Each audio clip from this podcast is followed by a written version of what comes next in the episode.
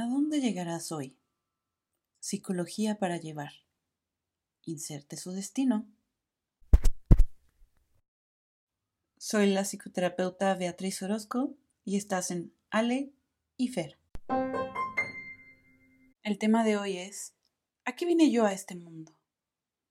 Estaremos tocando temas centrales como el deseo de papá y mamá que yo esté en este mundo, autoestima, seguridad, creencias limitantes y un factor esencial, toma de decisiones.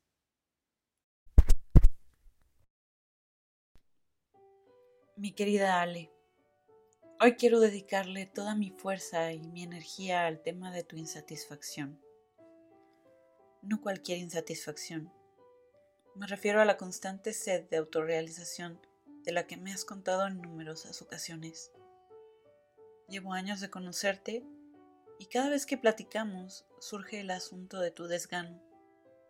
Y cuando me dices esas palabras, no me gusta lo que hago. Pienso que sigues viviendo en modo zombie. Esa muerte viviente que le tiene pánico a enamorarse para siempre de algo o de alguien, para renunciar a todo lo demás y enfocarse especialmente en ello, solo en ello. Aunque tener un hijo te ha dado toda la dirección que pedías, pero de eso hablaremos en un rato más. En su momento, me contaste cómo tus papás te tuvieron sin planearlo, y aunque consideras que tal vez nunca debieron de haberse casado, los dos te aman con toda su fuerza y te lo demuestran a cada oportunidad. Sé que a ambos les faltaron muchas herramientas para ayudarte a crecer con el autoestima y seguridad que necesitabas. Que muchas veces su educación antigua no les permitió dejarte ser, desenrollar tu propia voz y descubrir tu verdadero potencial.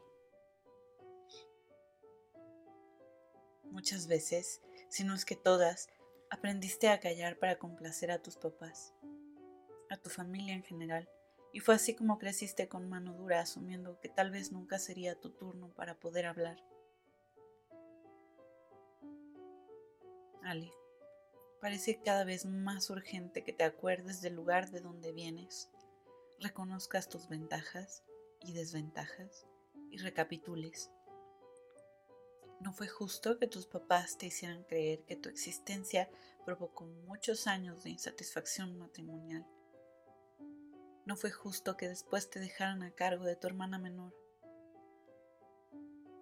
Con todo el amor y toda la entrega que pudieron, Trataron de verte crecer en la mejor de las condiciones que ellos pudieron pensar, pero no se dieron cuenta del papel tan importante que jugaron sus dobles mensajes en esta permanente sensación tuya de no ser adecuada, de no ser suficiente, de no haber tomado las decisiones correctas.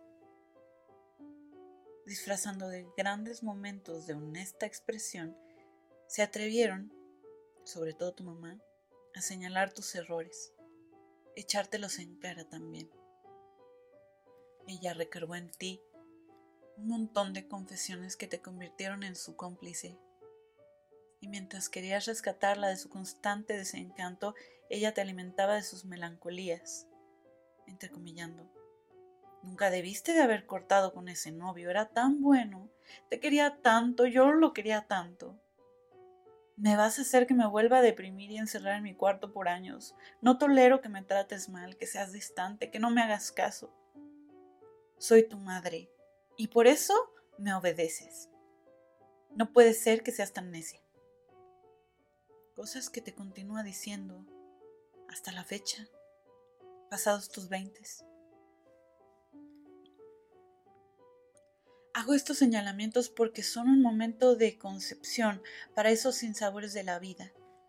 Y como reflexión que suelo revisar con algunos de mis pacientes, no es tu culpa, pero sí es tu responsabilidad. Lo que nos pasó en la vida no es nuestra culpa. Rara vez fuimos por el mundo pidiendo traición, mentira, maltrato, injusticia. Rara vez pedimos ser engañados, sobreexigidos, chantajeados. Y ahora, desde cierta madurez adquirida, cosa que te da tu reciente maternidad, entre otros factores, tienes el enorme regalo de voltear a ver a tu papá y a tu mamá y reconocerlos incluso con ternura y compasión. Puedes ver que hicieron lo mejor que pudieron con las herramientas con las que contaban en el momento. Y ahora te puedes llevar con ellos de un mejor modo. A veces, cuando no quieren recuperar ese lugar de control que tenían sobre ti en la infancia y en la adolescencia. Y bueno, el punto es que la sopa de esos primeros amores, tus papás, no ayudó mucho a construir un escenario mental de ser lo suficientemente buena para realizar una actividad en específico. Siempre estuvo sembrada la duda y el miedo, como si tener una mamá psicológicamente desatendida, o sea, deprimida, fuera un decreto sobre tu propia vida. Y parece que tu inconsciente dicta si mamá no puede abrazarse a la vida, yo no debería de vivir tampoco. Hay otro decreto importante. Una alianza con mamá para no avanzar, para no crecer. La cosa con mamá es que ella no fue atendida en su propio pacto de muerte. No hubo suficiente empatía en su ambiente para ayudarla a salir de la enorme pérdida que representaron tu abuelo y tu tía en su vida. Y tú eras muy nena para poder hacer algo al respecto. Ojo, no te tocaba rescatarla entonces y ahora tampoco.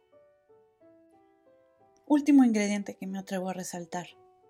Una frase que nos puede acosar a todos en nuestras más grandes pesadillas existenciales. Decidir significa renunciar. O como lo diría Emil Choran, siempre se perece por el yo que se asume.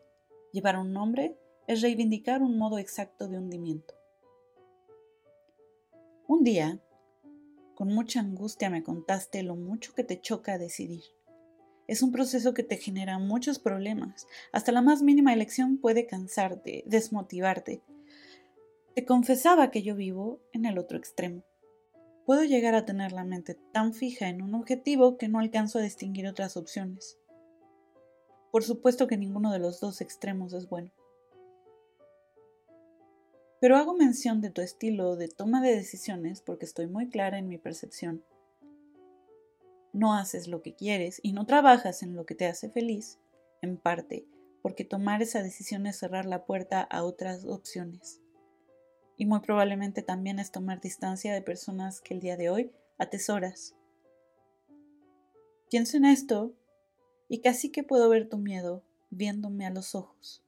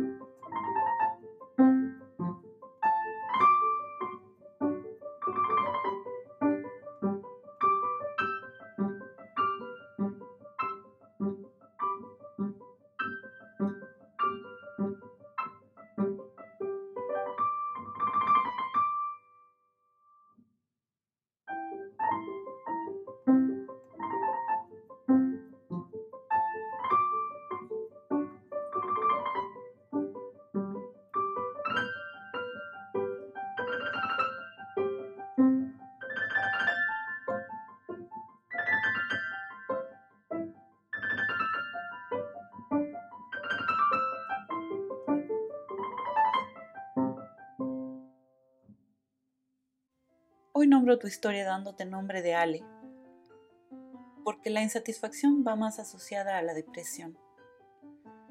No me toca diagnosticarte, pero tengo la sospecha de que habrá varios que se identifiquen contigo y sí estén atravesando una depresión mayor.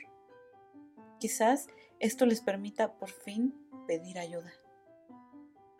Mi querida Ale, hoy en día te has permitido estar perdidamente enamorada de tu nene con esa capacidad tan grande que tienes para cuidar de otros y enternecerte y jugar, estoy segura de que es un pequeño muy feliz.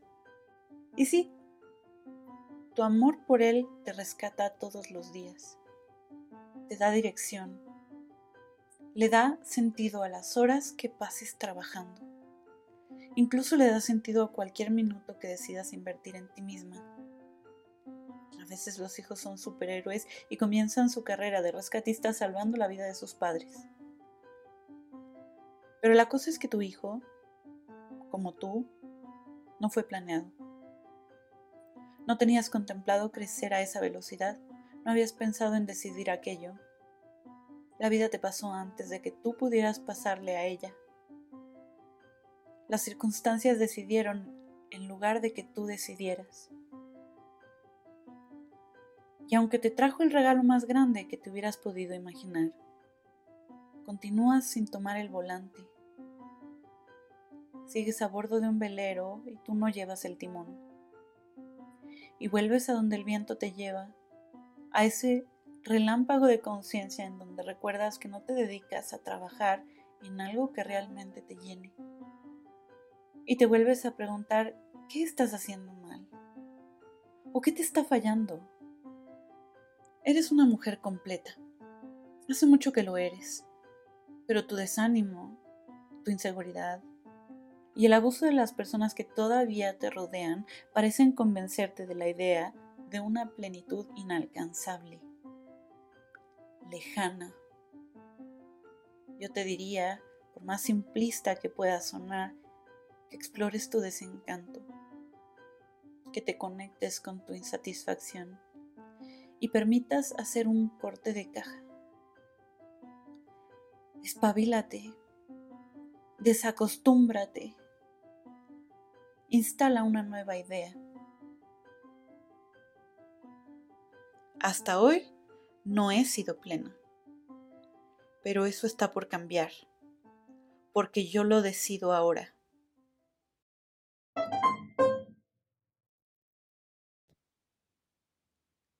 ¿Llegó la hora? Inside, inside. Ha llegado la hora de que te caiga el 20. Me doy cuenta que hablando de sentido de vida, entramos en el mismo fenómeno que la relación que tenemos con nuestro cumpleaños. ¿A qué me refiero con relación? En algunas corrientes psicoanalíticas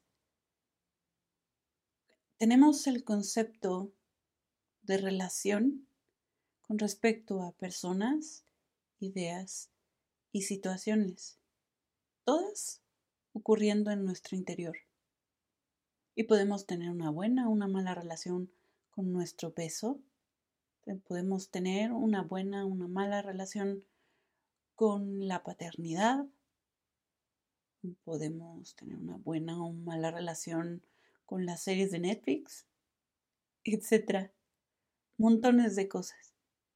Pero el día de hoy la relación es con el yo profesional, el yo laboral. Y mi propuesta, y a donde me llevan mis propias ideas, es a pensar que tu sentido de vida en cuestión dedicación, en cuestión terapia ocupacional en este plano y como adulto, en este adultecer de todos los días, está íntimamente vinculado con estos primeros conceptos de ser útil, suficiente, necesario, competente en las áreas en las que te desempeñas por último y no por ello menos importante, en una posición de gozo.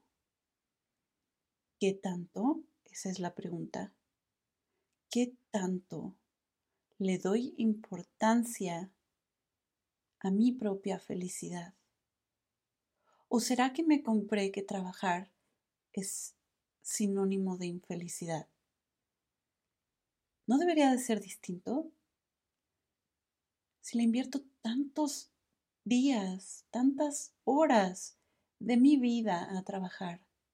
¿Por qué no dedicarme a algo que me satisfaga, que me haga sonreír, que me haga sentir orgulloso, orgullosa? Aquí el insight podría ser ¿en qué lugar de la lista de prioridades está mi propia felicidad.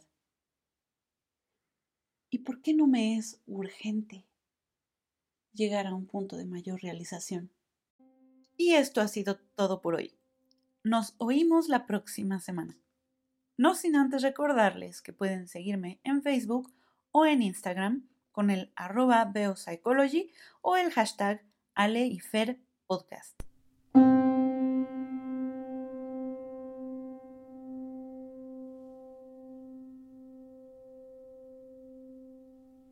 Si llegaste hasta aquí, el cambio, la diferencia en tu vida, ya empezó contigo.